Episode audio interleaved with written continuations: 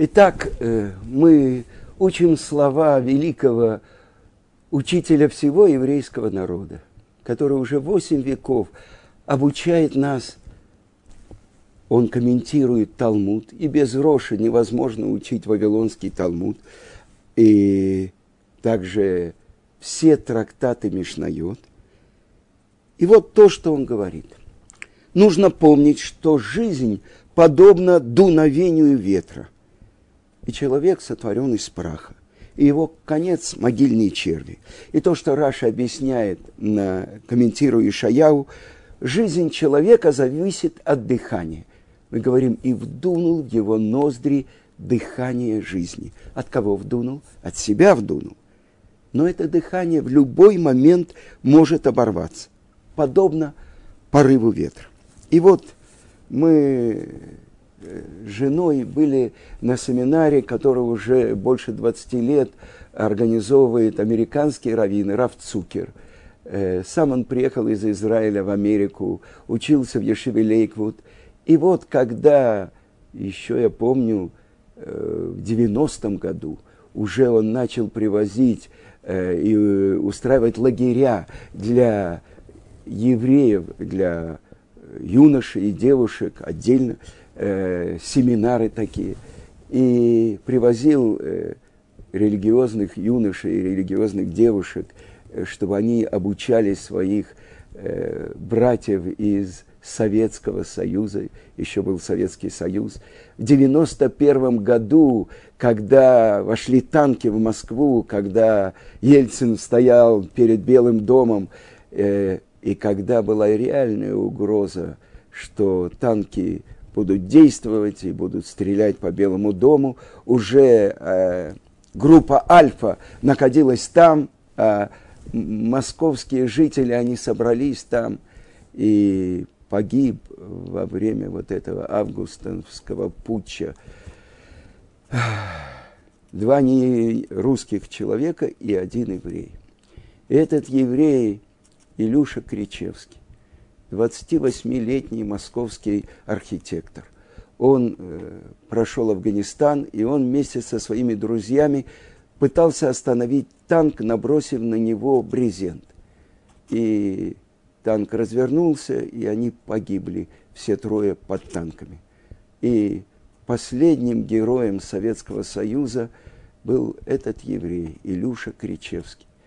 Но буквально недалеко от того места, где он погиб – мы в будущем это называлось Ешива Торат Хаим, а тогда это был центр изучения Торы, Бейт Мидраш, как раз на улице Садовой, по другую сторону от американского посольства, э, недалеко от Калининского проспекта, я не знаю, как сейчас он называется.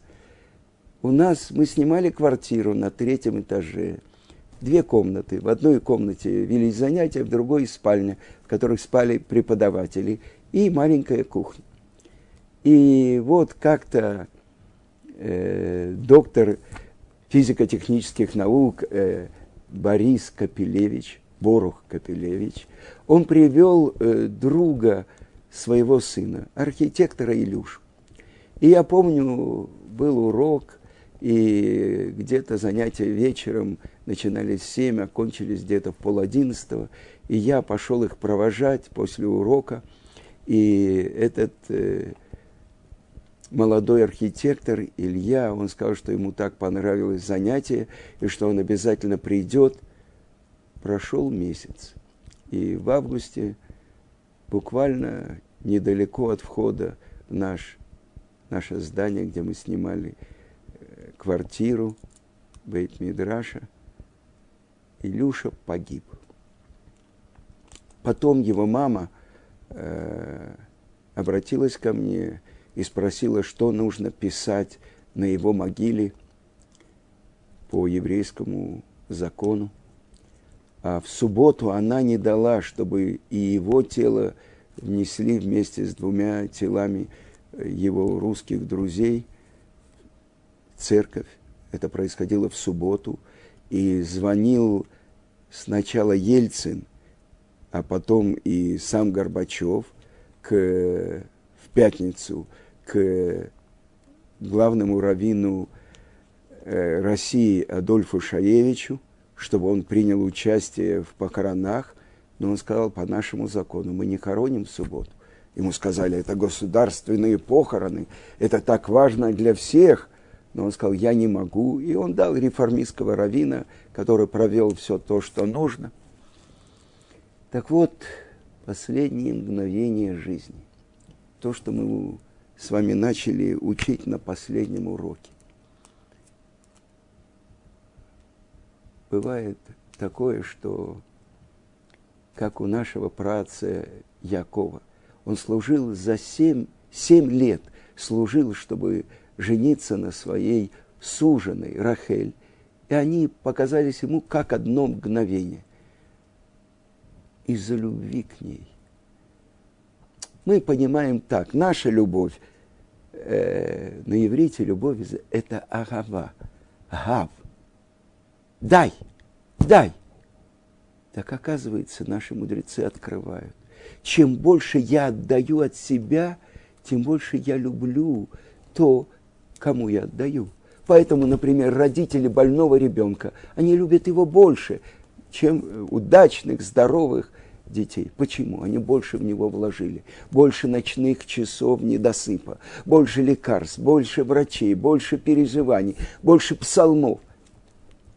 Так вот, это то, что Яков он так любил Рахель, что эти семь лет показались ему как одно мгновение. Ну вот, то, что я хотел вам рассказать дальше. Рав Цукер, э, мы уже несколько лет с женой ездим, когда собирается э, на вот такой э, женский семинар вместе с семьей Рава Леви Гидалевич. Потом приезжает его жена великая мастер Рика Гидалевич. Э, недавно мы были на свадьбе э, одной, обручения одной молодой пары. И она сказала, и родителей этих двух жениха и невесты, это тоже я э, нашла им шедух, соединила пары. То есть великая бабушка чувы еврейского народа. Все эти семьи, есть удачные, Шатханим другие, и Хава, э, Хана Лернер, и Рав Левин, Мейер Левин. Э, но вот это то, что я видел своими глазами. Так вот, семинар Подмосковье, и э, где-то 70-80 участников. Э, я давал уроки, Рав Леви давал уроки, моя жена давала уроки – и вот была там одна женщина, э, очень крупный специалист, работает в Сбербанке. И она рассказала моей жене историю. После этого я пошел к ней и попросил, чтобы она рассказала еще раз эту историю мне. И вот она рассказала про своего дедушку. Его звали Зиновий, а на Украине он жил в Херсонской области, его звали Зинько – вместо Зиновий. А фамилия его была Зонич. И он был еврей, который умел э, работать на земле. Он арендовал 200 гектаров земли, и было у него много пшеницы, много скота, э, работники. Сам он приехал из, э, из Литвы. А, пришла революция, и у него все забрали, конечно. А в годы НЭПа в 21 году он снял часть своей собственной земли, 10 гектаров, в аренду. И тоже начал поднимать ее и так далее. Но вот в 27 году происходит э, это совет бедняцко-наймитской. Это то, что э, кратко называлось слон. Суд, 27 год, его судят как помещика, как арендатора, я не знаю, как еврейского кулака и отправляют на Соловки. Вы знаете, первый лагерь придумал не Сталин и Макшмо, а его учитель Ленин и Макшмо в Зихро. Все эти злодеи, видите, не дают его даже похоронить. Какое мучение для души, это то, что он сделал, Советско... сделал Советский Союз, из которого, слава Богу, мы уже вышли. Так вот, первый лагерь на Соловках по личному указу Ленина, а бабушку с четырьмя детьми выгнали из дома, и вот в 26 году у них родилась дочка.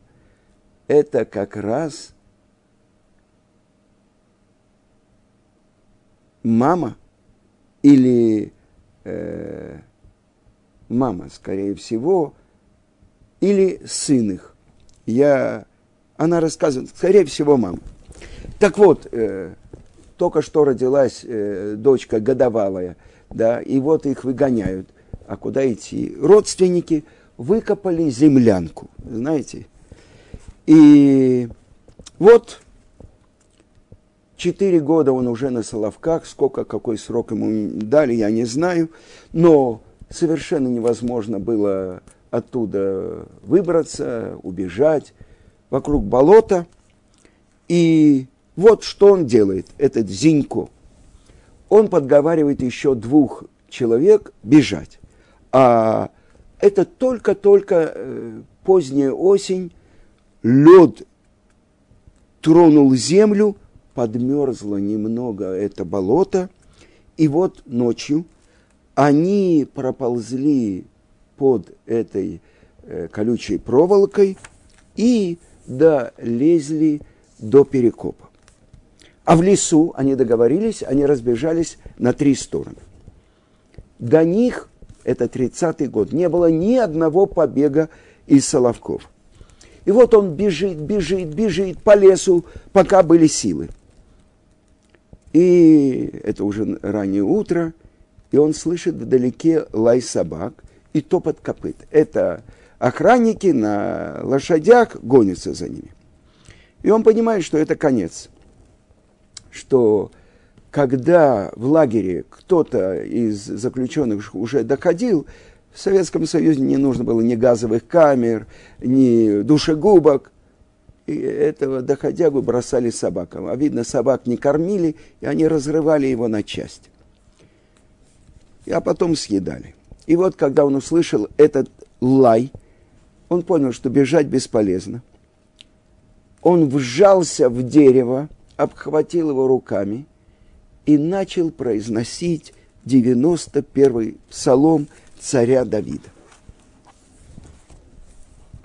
Йошев Бесесер Элион Бецель Шаддай и Слонан, посвященный в тайны Всевышнего, под сенью всемогущего обитает. Скажу Богу, ты мое прибежище и моя крепость, мой Бог, на которого я полагаюсь. Ведь Он спасает и от сетей ловца, и от губительного мора. Своим крылом Он укрывает тебя. Под Его крыльями ты обретешь защиту. Его правда, как щит и кольчуга – не будешь бояться ни страха ночи, ни стрелы, летящей днем, ни мора, крадущегося во мраке, ни беса, злодействующего в полдень.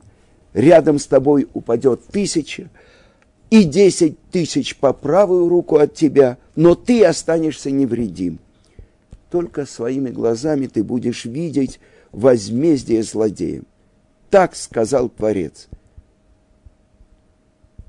Ашем – Махси, Творец, мое укрытие. Всевышний сделал своим убежищем. Не случится с тобой ничего другого, дурного, и несчастье не приблизится к твоему шатру, потому что своим ангелам он повелел хранить тебя на всех твоих путях. На руках они понесут тебя, чтобы не споткнулся ты о камень через льва ядовитую змею ты будешь переступать. Попирать будешь льва и дракона. Тому, кто любит меня, того, кто любит меня, я спасу и укреплю его, потому что он познал мое имя. И он обратится ко мне, и я отвечу ему. Я с ним в беде, я спасу его и прославлю его. Насыщу его долголетием и дам ему увидеть мое спасение. И вот этот Зинько держит это э, дерево и слышит, как приближаются и приближается лай собак. А он все время повторяет Йошев Бесесар Ильон, Бецель Шадай и Слонан. Повторяет этот псалом. Знаете, перед смертью человек не врет. Когда человек так произносит этот псалом, вдруг он слышит, что лай прекратился он оглядывается, продолжая произносить эти строчки, и видит, как собаки, прекратив лаять, кружатся вокруг его дерева, один за другим, я не знаю, три-четыре собаки, не лают, а бегают вокруг него. И ни звука. А потом убежали и начали лаять в стороне. Им уже кричали всадники, что произошло. Тогда он оторвал руки от дерева, поблагодарил Творца. Он шел четыре месяца вдоль железной дороги, и только по ночам. В лесу он находил какие-то орешки, какую-то траву, что-то ел, а под вечер он заходил в самые бедные дома на краю деревень и просил кусок хлеба. А в это время, а, бабушка этой участницы семинара, она рассказывала, что бабушка Женя и ее четверо детей в землянке, она каждую ночь плакала а входа в землянку не было, было какое-то плотное покрывало.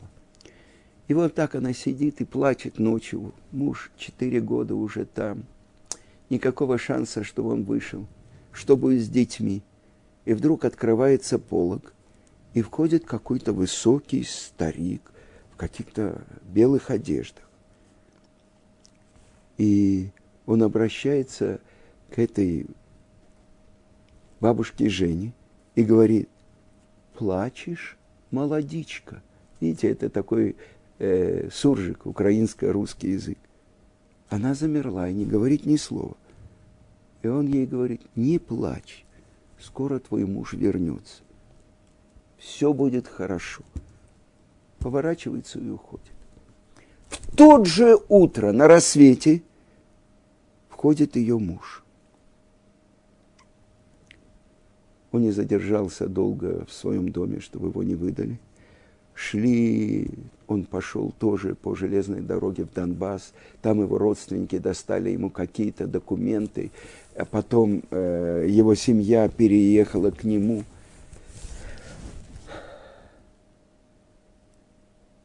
Что это такое, когда человек произносит эти слова царя Давида?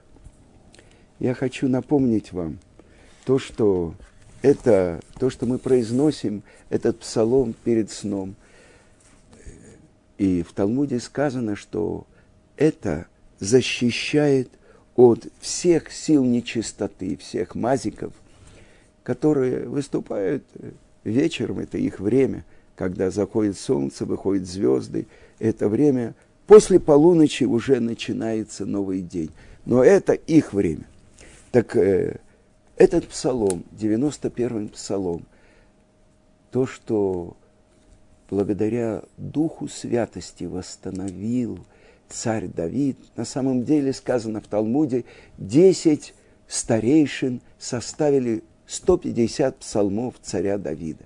Есть те, как, псалом, который составил первый человек, это 91-й, который составил наш учитель Моше. Есть три сыновья из сыновей Короха, э, наш пратец Яков. Но вот я задал этот вопрос э, самому э, великому мудрецу нашего поколения, которого называется министр Торы, Сара Тора, Равхаим Каневский. Я написал ему вопрос, как это э, составил царь Давид – Э, это он получил по традицию или через Руаха Кодыш.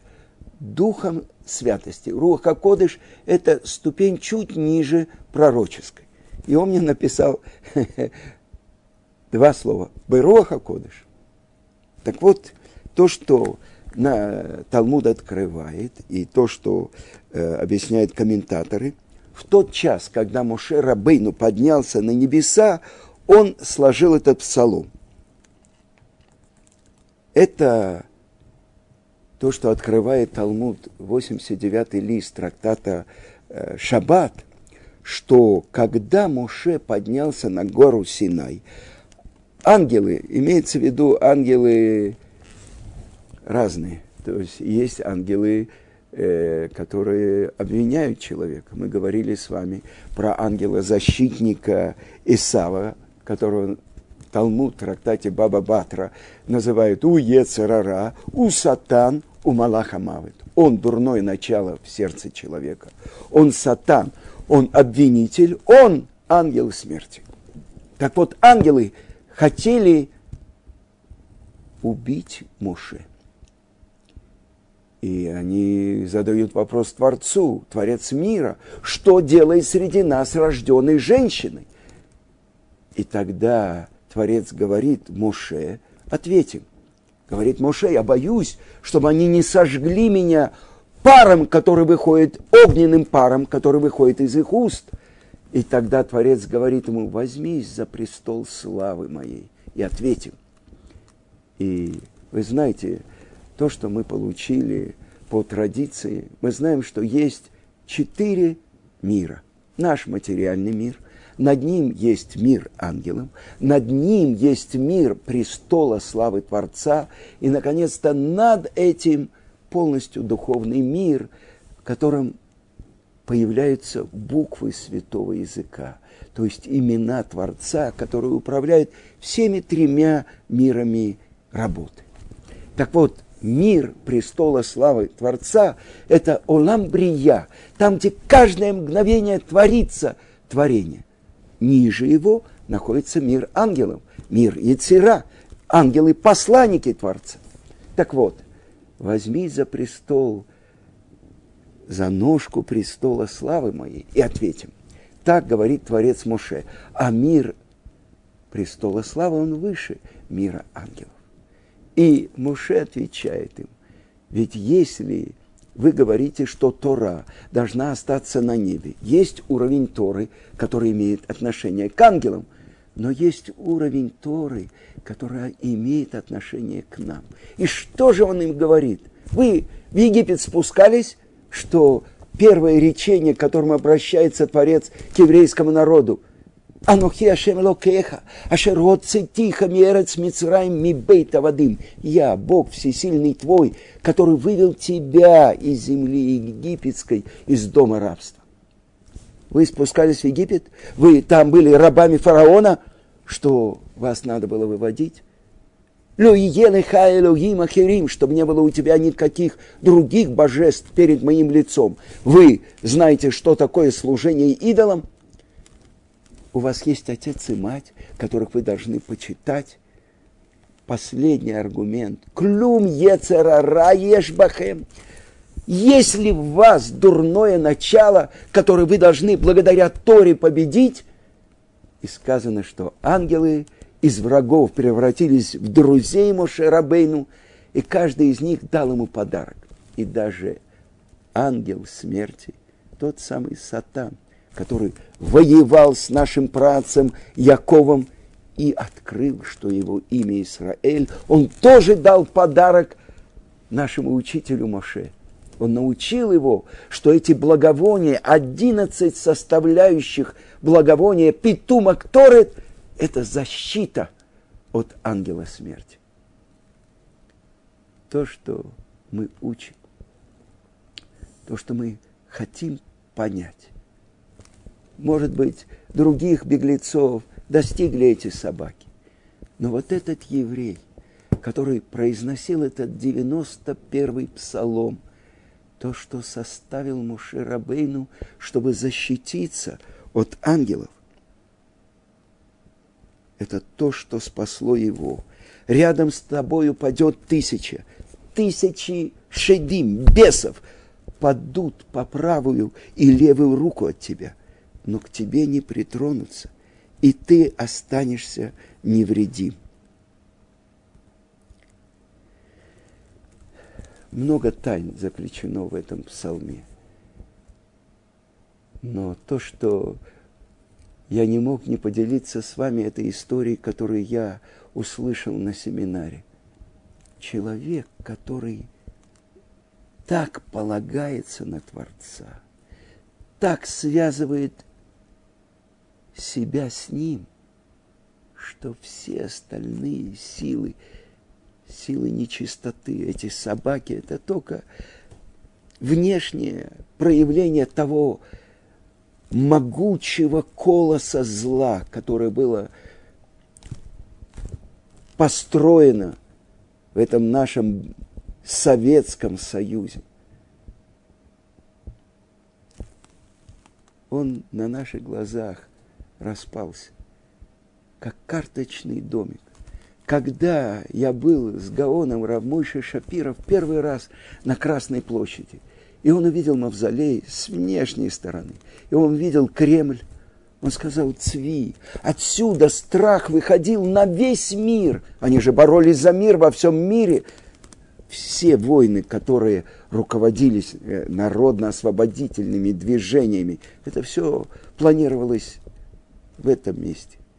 Это отсюда страх распространялся на весь мир. А что в этом? Ничего. Как дым, как туман карточный дом. Думали, дунули, и он распался. Это то, что мы должны выучить из этого урока. Эйн от милеваду. Нет ничего, кроме него. И тот, кто от всего сердца связывается и постигает эти слова – никакие силы не могут действовать против него.